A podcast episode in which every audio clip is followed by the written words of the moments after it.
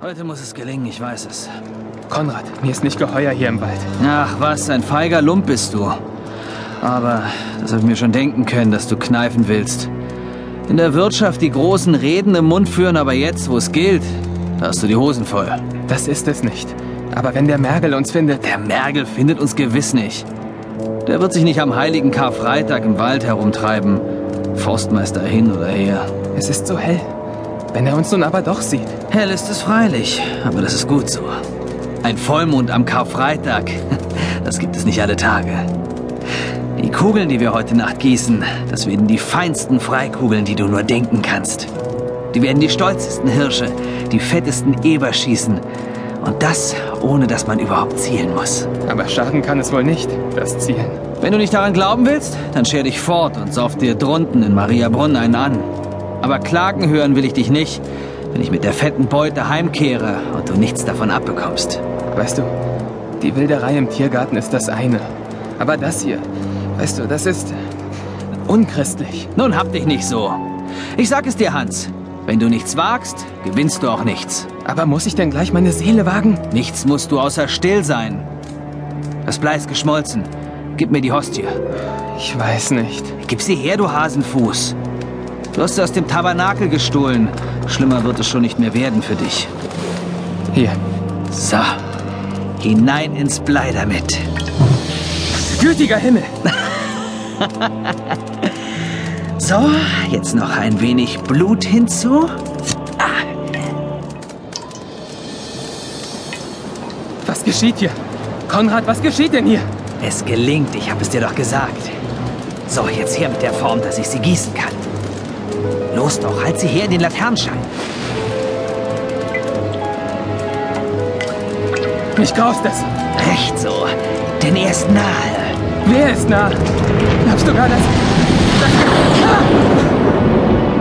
Schütze der dunklen Wand. Samuel, Samuel, hab Acht. Steh mir bei in dieser Nacht, bis der Zauber ist vollbracht. Sieh doch nur! Er hat kein Gesicht! Wieso hat er denn kein Gesicht? Seid ihr es wirklich? Meister? Heilige Mutter Gottes, was habe ich nur getan? Weiche von mir, böser Geist!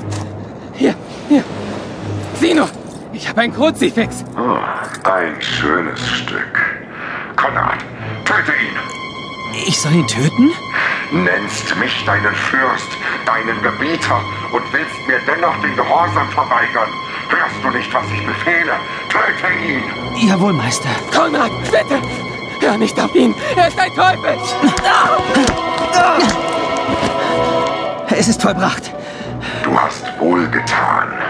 Und nun folge mir. Es gibt bald schon kaiserliches Wild für uns zu jagen.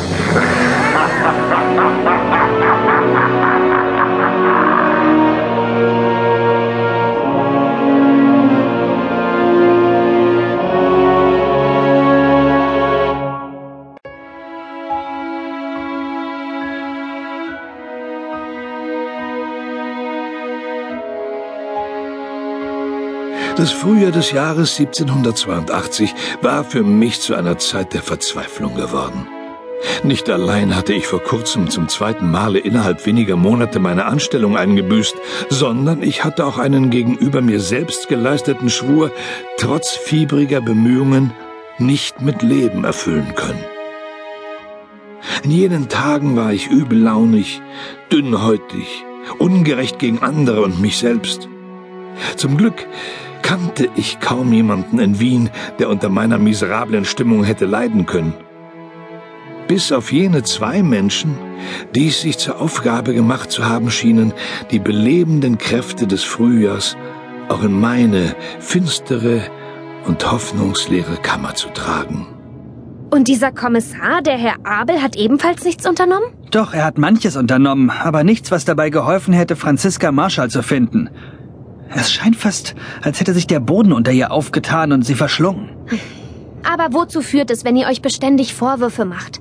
Kommt mit uns hinaus und lasst uns ein wenig am Ufer der Donau flanieren. Mir ist nicht danach. Hier, zieht euren Rock an.